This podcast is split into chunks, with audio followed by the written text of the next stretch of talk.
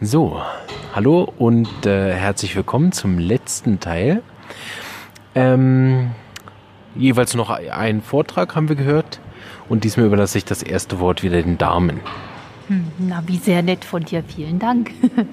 Also Marvin, wir sind, während du woanders warst, hier in dem Festsaal gewesen und dort hat der Doktor, der Universitätsprofessor Dr. im Fraß gesprochen zur Homöopathie und zur Intensivmedizin. Er ist ein Professor Emeritus. Angelika hat mir erklärt, das heißt im Ruhestand, wieder was gelernt. Ist ähm, an der Medizinischen Universität in Wien und der erste Vorsitzende von WISHOM. Ähm, das heißt Wissenschaftliche Homöopathische Vereinigung. Hm? Ähm, er ist auch ähm, im Dachverband für ärztliche Ganzheitsmedizin. Finde ich toll, dass es sowas gibt. Und er ist in der Ärztegesellschaft für klassische Homöopathie in Österreich, in Wien. Genau, Angelika. Es war ein witziger, humorvoller, spannender Vortrag mit ganz vielen Beispielen aus der Intensivmedizin, mit dem charmanten Wiener Dialekt er hat darauf hingewiesen, dass wir, wenn wir Intensivmedizin oder in meinem Fall Notfallmedizin betreiben, dass es unheimlich wichtig ist, dass wir dieses schulmedizinische Wissen zugrunde liegend haben und auch die State of the Art, of the Art Medizin. Das heißt, das Aktuelle, was gefordert ist. Ich kann nicht einen Herzinfarkt behandeln wie vor 30 Jahren, da hat sich einiges getan. Wir müssen natürlich Nutzen und Risiken abschätzen und auf gar keinen Fall irgendwelche lebenswichtigen, lebensverlängernden Medikamente hier unterschlagen. Das geht nicht. Wir müssen also das intensivmedizinisch Wichtige tun und dann zusätzlich Homöopathie einflechten, um das Überleben des Patienten wahrscheinlicher zu machen.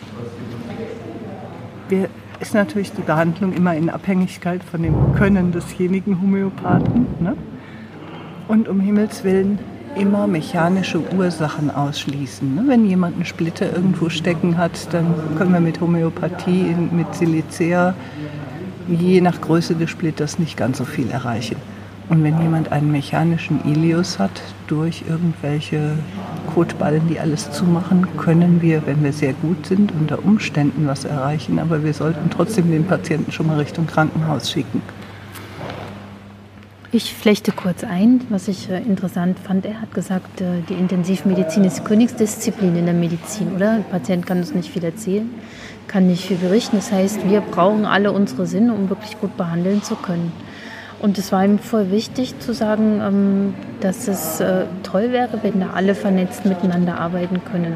So wie wir es in allen anderen Berichten von den ganzen Rednern vorher auch immer gehabt haben. Dieses Miteinanderarbeiten und den Einsatz dessen, was möglich ist, von der Medizinseite her und komplementär oder integrativ einfach die anderen Heilmethoden mit einfließen zu lassen. Und ich fand es äußerst spannend. Er hat uns ganz viele Fälle erzählt, berichtet ähm, wo er geholfen hat, egal ob das bei einem Frühchen war, egal ob das bei einer Herzinfarktgeschichte war oder einer Embolie.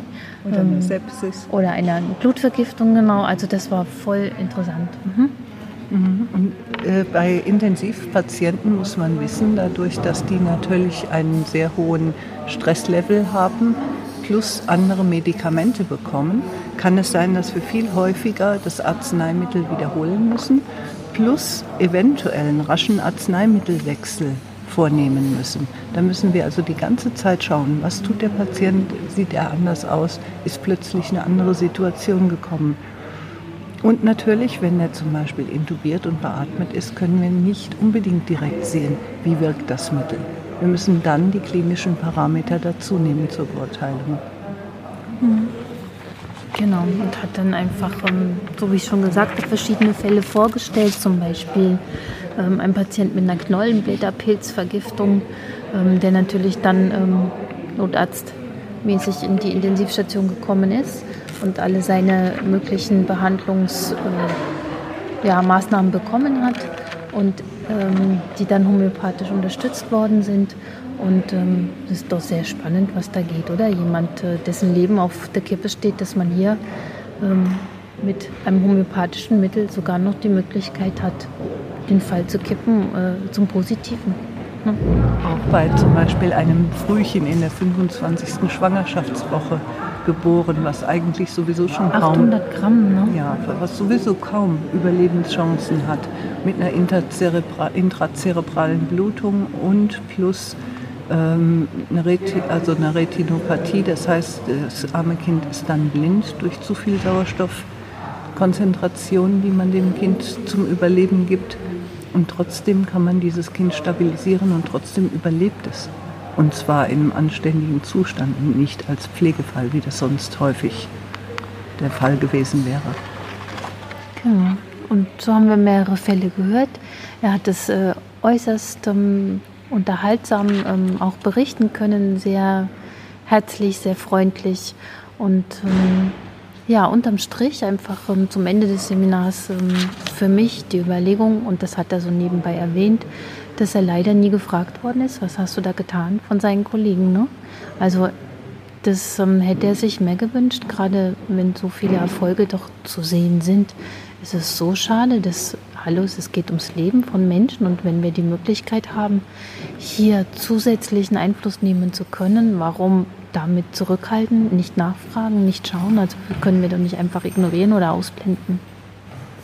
Und selbst wenn wir das sagen, wird es dann oft so abgetan, ach, das bisschen Homöopathie, was soll das erreicht haben? Super, vielen Dank. Äh, ich kann vom, äh, Kaustikum Rätselentschlüsselung von Thomas Quack eigentlich das relativ kurz zusammenfassen.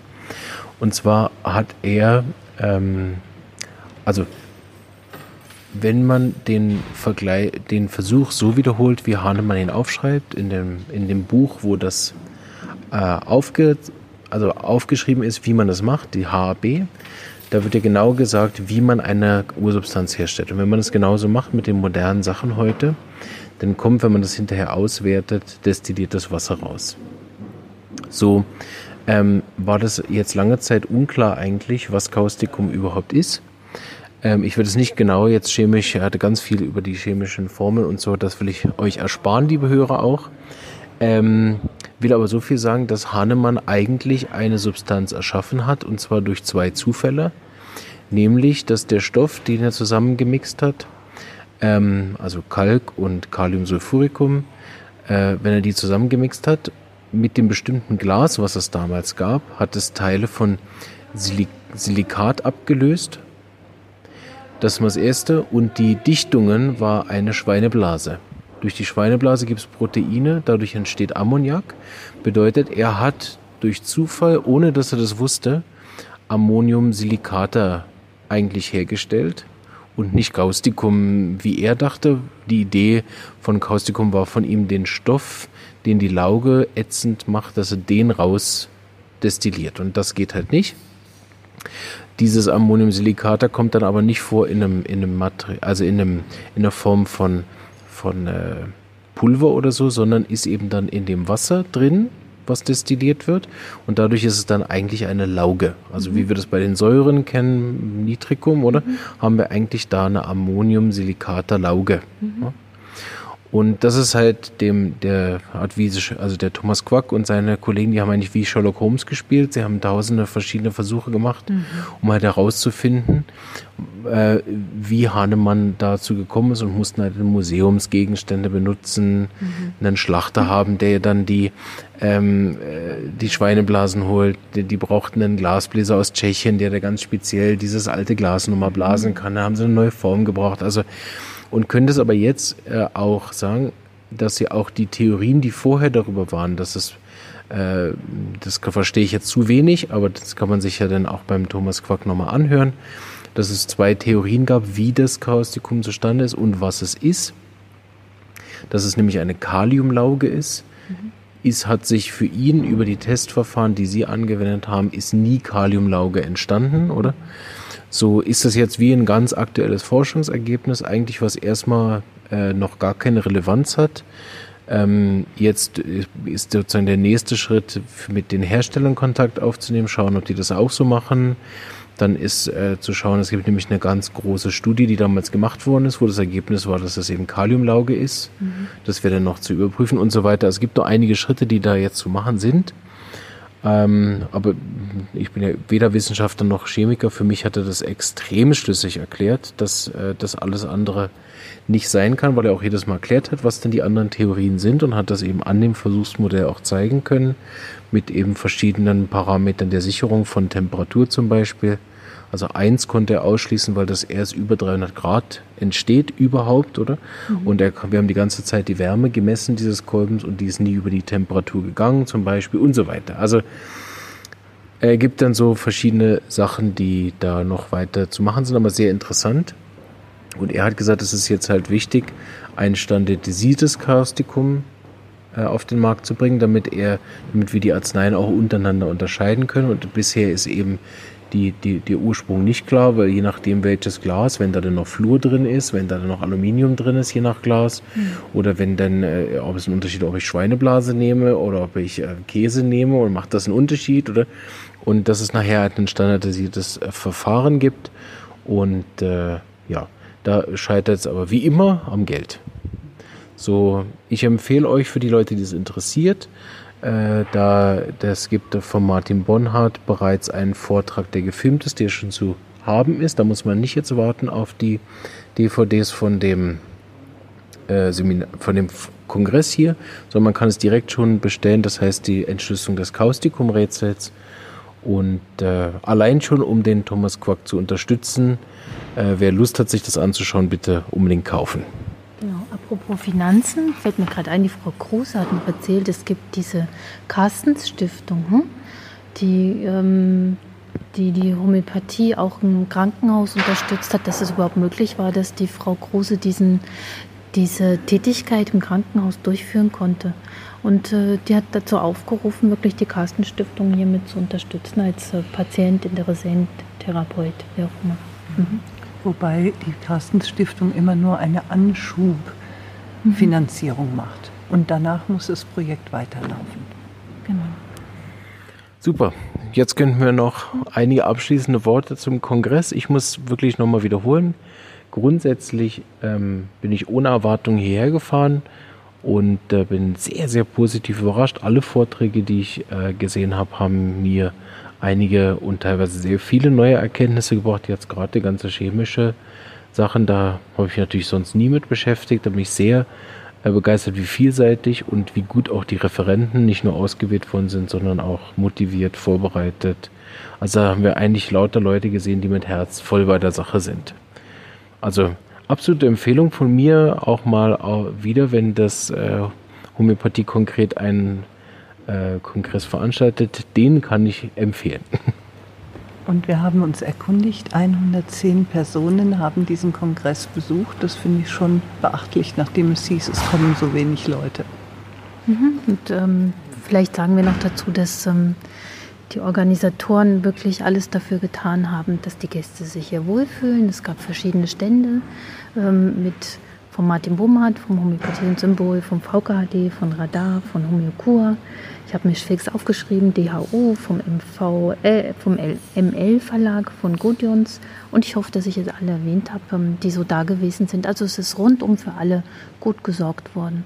Und Schlusssatz von mir, das mache ich jetzt einfach gleich, Marvin, weil nach dem fragst du immer.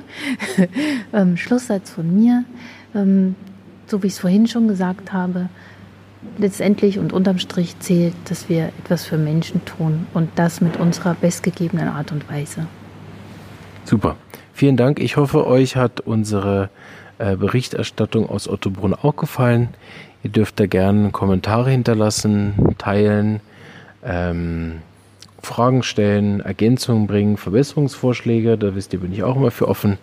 Und ansonsten danke ich dir fürs Zuhören und äh, freue mich auf die Zukunft und den Podcast. Mal gucken, was wir noch so für schöne Projekte machen dürfen. Danke an euch beide auch nochmal. Danke Angelika. Danke Dana, dass ihr dabei wart. Es war wirklich ganz, ganz toll mit euch. Bis bald und bleibt gesund. Ciao.